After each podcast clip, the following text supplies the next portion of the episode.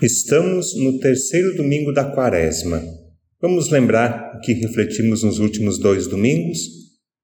Domingo passado, participamos da transfiguração de Jesus e no domingo anterior, participamos das tentações de Jesus.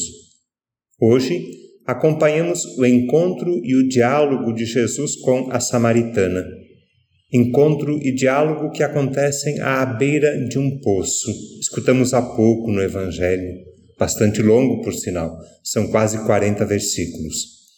Me parece que não é difícil nos identificarmos com aquela mulher samaritana que vai ao poço em busca de água.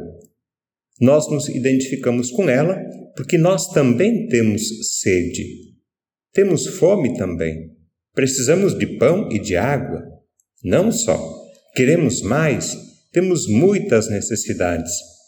E mesmo quando todas as nossas necessidades básicas são atendidas, o que não é pouca coisa, mesmo com nossas necessidades básicas atendidas, nós continuamos insatisfeitos, continuamos famintos e sedentos. O balde até pode estar cheio de água, a mesa até pode estar cheia de comida, o bolso até pode estar cheio de dinheiro, mas o coração, esse continua vazio. Permanece sempre um vazio dentro de nós, porque precisamos de algo a mais. Precisamos de algo ou de alguém que dê sentido à nossa existência. Temos fome e sede de plenitude, de eternidade. Temos fome e sede de Deus.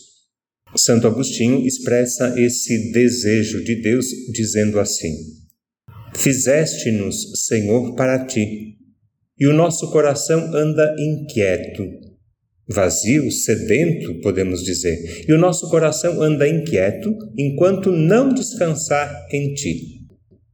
Essa inquietude, esse desejo de Deus, essa necessidade de sentido para a vida, essa sede, essa ansiedade é saciada por Jesus, a fonte de água viva e verdadeira. Tem gente que procura saciar essa sede de infinito com coisas, coisas finitas: comida, bebida, dinheiro, bens, sexo, viagens, fama, redes sociais, coisas, coisas e mais coisas. Mas a sede continua é a sede de plenitude, é o desejo de uma vida com sentido, uma vida com propósito, uma vida com Deus. Essa nossa sede de plenitude só pode ser saciada pela água oferecida por Jesus. A água que ele nos oferece é o seu amor, a sua amizade, a sua vida, o seu espírito. No encontro com a samaritana, Jesus se revela como fonte de água viva. É Ele que nos oferece a água da vida.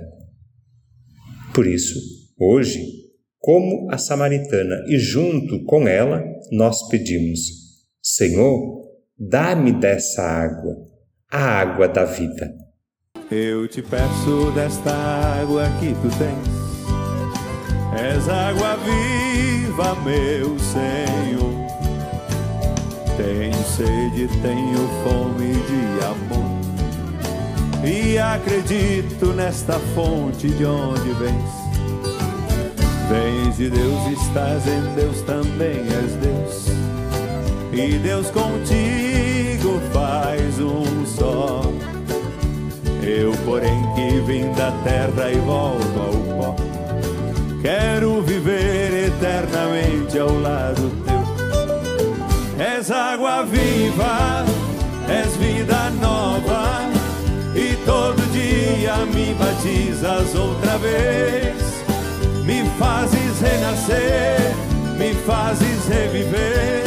Eu quero água nesta fonte de onde vem.